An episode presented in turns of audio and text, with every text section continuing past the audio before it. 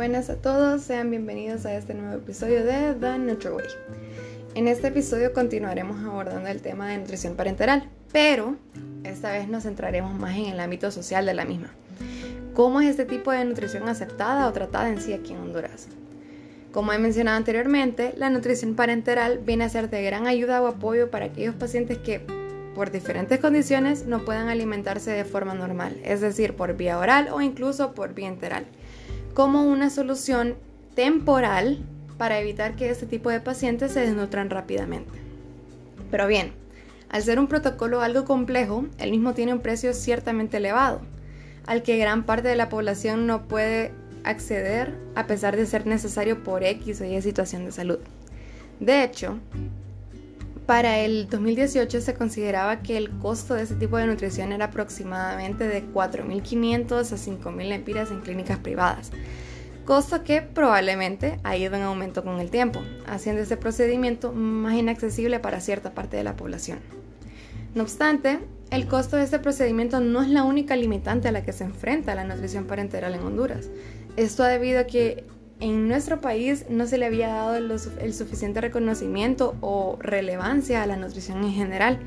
debido a que se ha mantenido un estilo de atención en salud más curativo que preventivo, siendo esta una de las razones por las cuales hacía aún más difícil el ingreso de la aplicación de la nutrición parenteral en la ecuación, ¿verdad? Al ser este un procedimiento, como lo he mencionado anteriormente, algo complejo.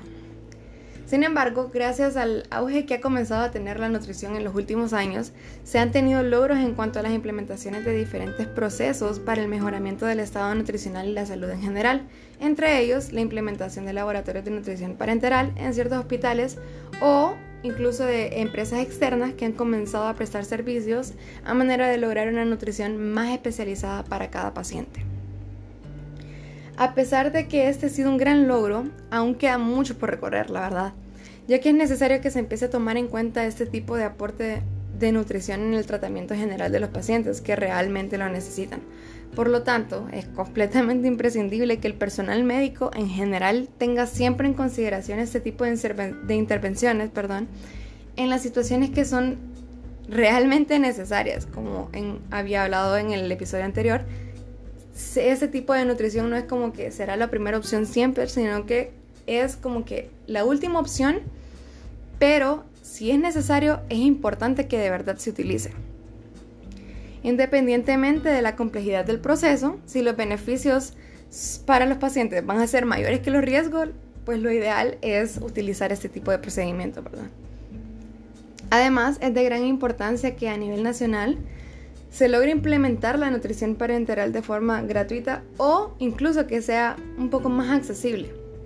tal como se ha logrado aplicar en el Hospital Catarina Rivas de San Pedro Sula,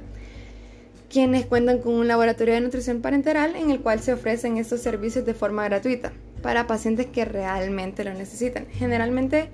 eh, lo hacen más en neonatos, pero de igual manera también lo hacen en pacientes realmente críticos.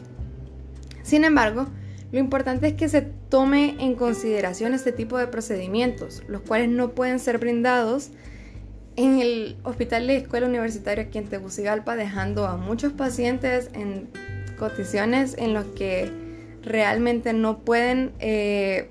solventar sus, sus condiciones de salud porque no, o sea, no se logran recuperar tan rápido a falta de una intervención que pueda ser de mayor ayuda para su recuperación. Es por eso que apuntar por la nutrición oportuna siempre debería de ser considerado primordial en el tratamiento de cada paciente. Y para ello, es necesario considerar cada una de las opciones para escoger la opción más viable y oportuna de tratamiento para cada condición.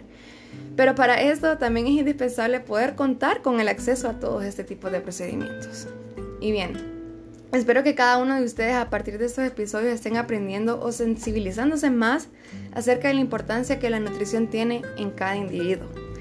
Por lo tanto, ha llegado el momento de despedirme por esta vez, así que esto ha sido The Nutri Way.